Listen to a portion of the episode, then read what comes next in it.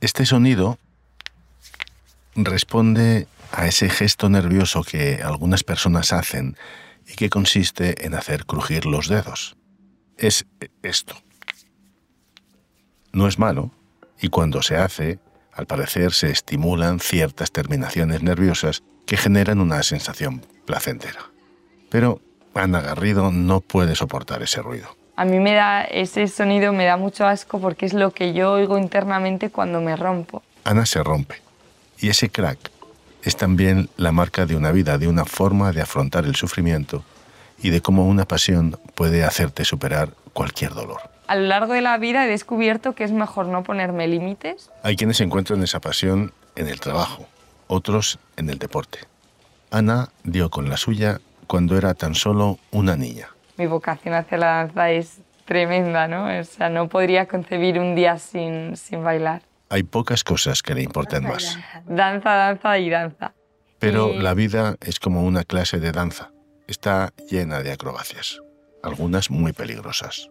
Y la que a Ana le ha tocado hacer es un triple mortal. Cuando tenía nueve años, que ya había tenido 21 fracturas, eran demasiadas y fue cuando los médicos empezaron a sospechar tú tienes la eh, enfermedad de los huesos de cristal, osteogénesis imperfecta. Un diagnóstico que no solo le afectó a ella, sino a quienes estaban a su alrededor, como su madre, Cristina Aroz. Es duro, pues pasas eh, muchos altibajos, pues muchos lloros, mucho miedo, mucha incertidumbre. Pese a todo lo que le ha hecho sufrir la vida, Ana es todo alegría, es positiva, sonriente, transmite luz. Es de esas personas que se restan importancia y que le quitan hierro a todo lo negativo que ocurre. Incluso si de ese algo del que hay que sacar lo positivo es una enfermedad como la de los huesos de cristal, que se puso en su camino para intentar impedir que consiguiera su sueño, ser bailarina profesional. Muchos momentos pensé que que era una meta demasiado, demasiado arriesgada y demasiado alta para mí. Una meta que si ya de por sí es difícil, cuando tus huesos se empeñan en romperse, es imposible. O casi. No creía que fuesen a ponerme una, esa barrera tan grande, ¿no? Y es duro, muy duro. Entonces, cuando una niña de nueve años te dice, mamá, yo no sé lo que tengo, pero si yo no puedo bailar, ¿para qué sirve vivir? Eso para mí fue un mazazo horroroso.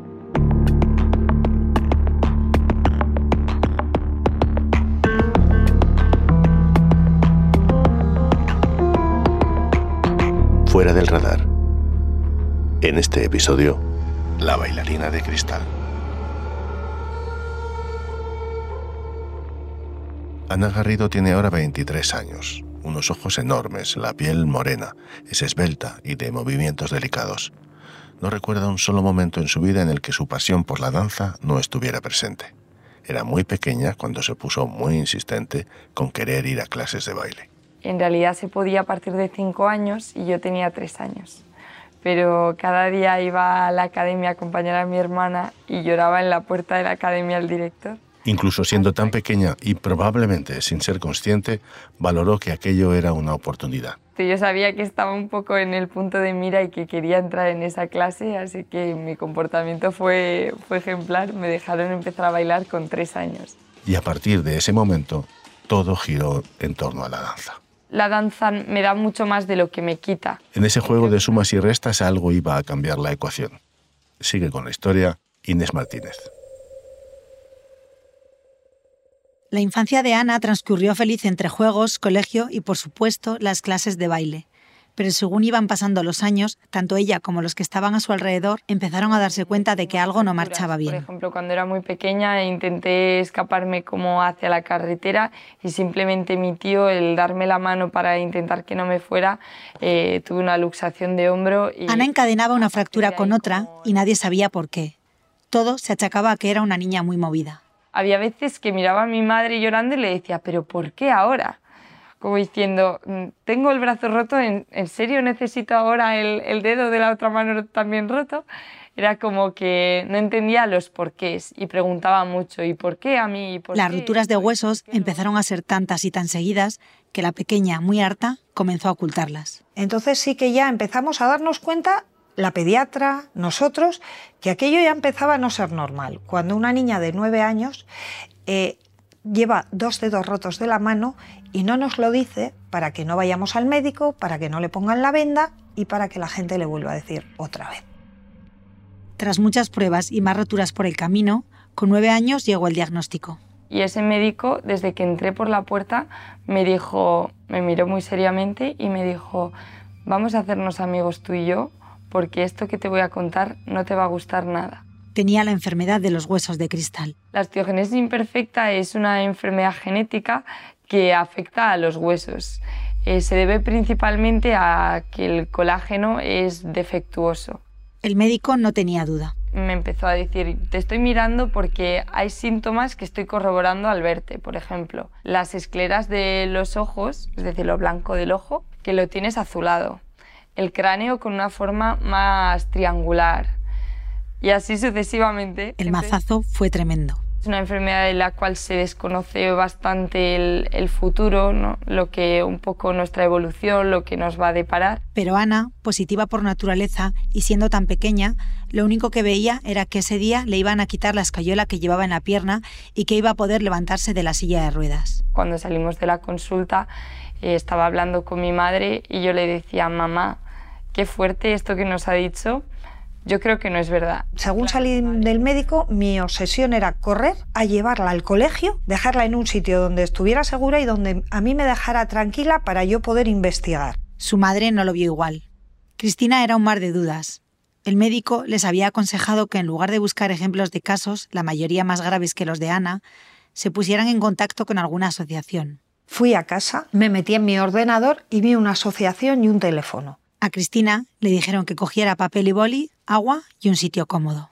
Allá había una psicóloga al otro lado y durante dos horas y cuarto estuvieron hablando conmigo. Me dijeron lo que era la enfermedad, cómo había que tratarla, qué aspectos, bueno, todos los pasos que había que seguir. Para ella fue una luz en el camino. No es lo mismo que algo te caiga encima y no sabes cómo actuar, que que algo te caiga encima y ya te vayan diciendo lo que hay que hacer. Una vez asumido el diagnóstico y el hecho de que la enfermedad no tiene cura, Ana y su familia siguieron mirando hacia adelante a pesar de algunos consejos médicos. Consejos que Ana no aceptó. Y la primera recomendación de una de las especialistas fue que, que dejara la danza, que me tenía que aficionar a los videojuegos, literalmente. Por supuesto que yo era una niña con nueve años bastante cabezona y persistente y cuando salí de esa consulta yo les dije, papá, mamá, yo quiero seguir bailando no me puede decir esto porque hasta ahora he estado bastante bien. No terminaba de entender por qué no le dejaban bailar. Para mí fue un conflicto interno mm, bastante fuerte el sentir que hay personas que están encaminando tu vida por temas de salud a lo que consideran mejor, pero tú, después de haber vivido nueve años sin saberlo, sientes que ese camino que te dicen no va a ser el más adecuado para ti.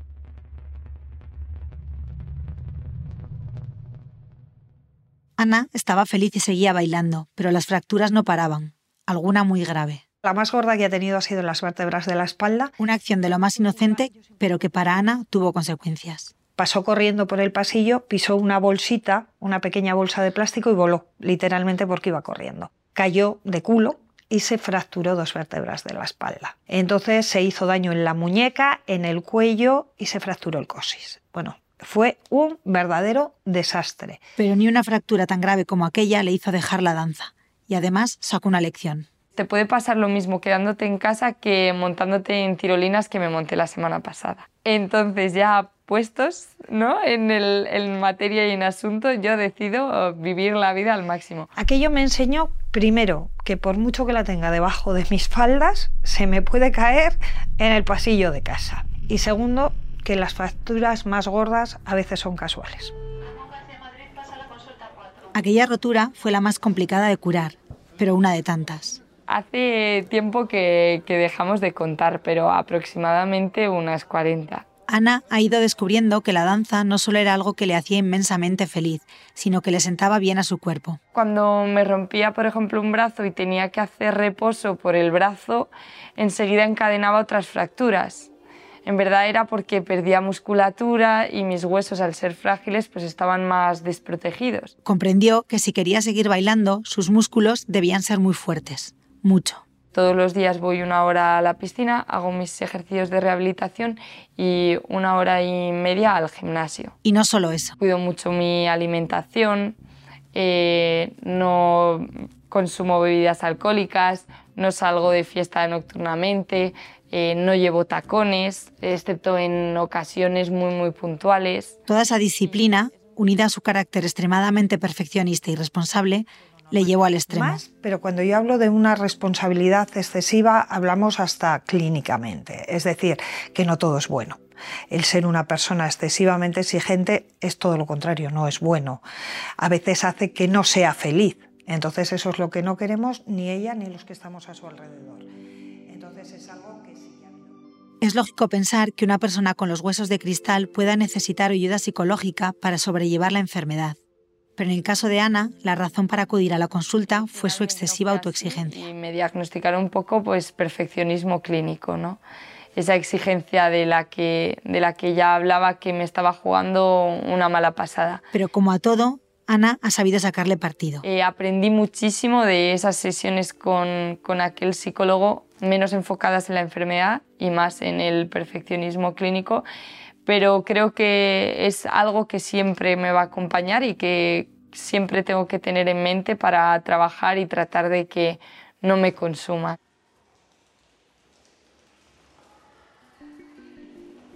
Así que la enfermedad estaba ahí, también la parte psicológica, pero nuestra protagonista no olvidaba ni por un segundo su pasión. Cuando llega el momento de decidir la universidad o qué quieres estudiar, yo seguía con aquello de quiero ser profesora y bailarina. Entonces empecé a estudiar magisterio infantil y también me preparé para las pruebas de acceso al conservatorio. Quería ser una profesional de la danza, pero no iba a ser tan fácil. En aquel entonces tenía pocas opciones de conservatorio y en uno de ellos conocían mi, mi, enfermedad. En la prueba de acceso dijeron que tenía problemas en la espalda, que era verdad. Eh, problemas para articular la columna vertebral. y se quedó fuera. Veía un poco que mi sueño se iba a, truncar ¿no? y que directamente no me iban a dar la oportunidad de intentarlo. Decidimos un poco entre todos que si nadie me preguntaba en la siguiente prueba de acceso no íbamos a decir lo que tenía.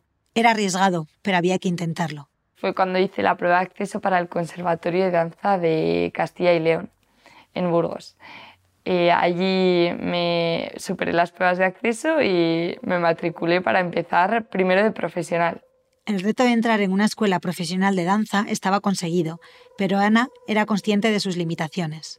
Eran seis años y lo primero que pensé cuando conseguí superar esa prueba era, bueno, si llego hasta tercero, ya suficiente, ¿no? Y no se equivocaba. Y yo me acuerdo que el tercer día llamé a mi madre, yo me moría de agujetas y no dejaba de, intentar pues dar el máximo de mí. Llamé a mi madre y le decía, mamá, yo no sé si voy a aguantar o voy a volver a casa. Y mi madre, ¿pero en serio me lo dices?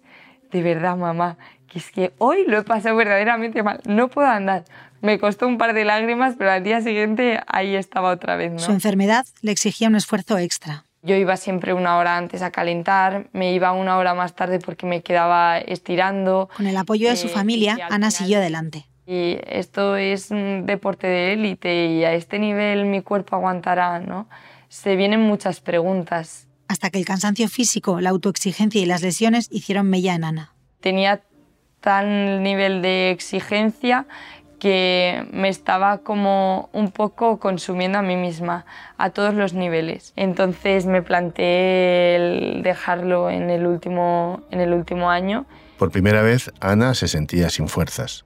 La danza dejó de ser importante. Nunca había tenido como esa sensación de levantarte de la cama y no tener ganas de ir al conservatorio o de ir a bailar. Realmente sentía a la vez un conflicto entre estás haciendo algo que supera tus límites y que quizás te juega una mala pasada. Y decidió apoyarse en los suyos. Sí que es verdad que me, que me vieron un poco, pues, un poco como nunca me habían visto. Y me acuerdo, tengo la voz grabada de, de mi hermana que, que, me decía, Ana, ¿te parece poco lo que has conseguido?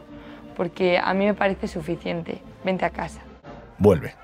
Nosotros seguimos después de la pausa.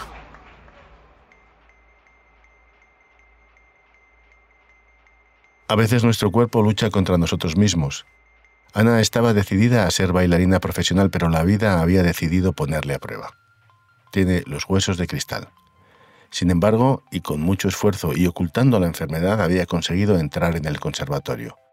Pero era tan duro y ella se exige tanto que hay un momento en el que duda si podrá conseguirlo. En la clandestinidad se encontraba en un punto de inflexión. Una vez más, su familia estuvo ahí para apoyarla. Claro, mi hermana siempre había sido como un poco mi, mano derecha, ¿no? Y se conocen muy bien. Su hermana sabía que era lo que Ana necesitaba preparó un, un vídeo en el que aparecían como personas de diferentes ámbitos de mi vida, eh, amigos, compañeros de baile, profesores de baile de toda la vida, mi familia, como dándome apoyo y enviándome cada uno pues el mensaje que, que sentía ¿no? en ese momento que debía enviar. Entre las innumerables cosas que sabes hacer de forma brillante, se encuentra la más importante de todas, respirar. Aquello fue el empujón que hacía falta. Fue como que me cargó las pilas y dije, si lo he intentado hasta ahora, vamos a seguir intentándolo, ¿no? Sigue contando la historia Inés Martínez. Ana estaba ya en el sexto curso de conservatorio y el nivel de acrobacias era cada vez más exigente.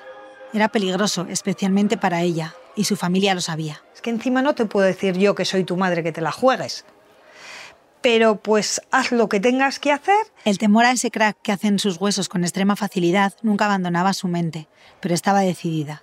Si no lo hacía, no, no conseguía ese título y ese sueño de ser bailarina profesional y estaba tan a poco de conseguirlo. Y a todo ello se sumaba el secreto que estaba guardando y que nadie en el conservatorio sabía. Porque todos sabíamos que esa mochila le pesaba mucho el no poder decir, el tener que ocultar. El secretismo era tal que tenía una palabra clave para poder comunicarse con su madre. Cuando ella me decía, mamá, sapacoigas, entonces me quería decir o que había un profesor al lado o que había alguien que no lo sabía y que no me podía hablar. Entonces, todo bien, si te duele algo, sí, luego hablamos, vale, eh, nada más. Así durante muchos años. Pero Entre tanto, le tocaba enfrentarse a sus fracturas en secreto y a alguna situación médica incómoda llevarla al hospital a ver y decirle al médico, en tu casa están locos, ¿por qué una persona con esta enfermedad está haciendo eso? No entiendo a qué vienes a quejarte si realmente parece que estás buscando las lesiones. Y de tú con tu serenidad y toda tu paciencia decirle, tiene usted toda la razón del mundo, pero ahora que tengo la lesión, ¿me la podría tratar? Ana fue superando cada obstáculo, enfrentándose a cada dificultad hasta llegar a la prueba final. Aquí es donde ella podía mostrarse como realmente era. Cuando se me planteó este, este trabajo de fin de carrera, yo empecé como a pensar en, toda mi historia en, en, toda como la realidad, ¿no? Lo que ellos no conocían, pero lo que yo realmente sí que era.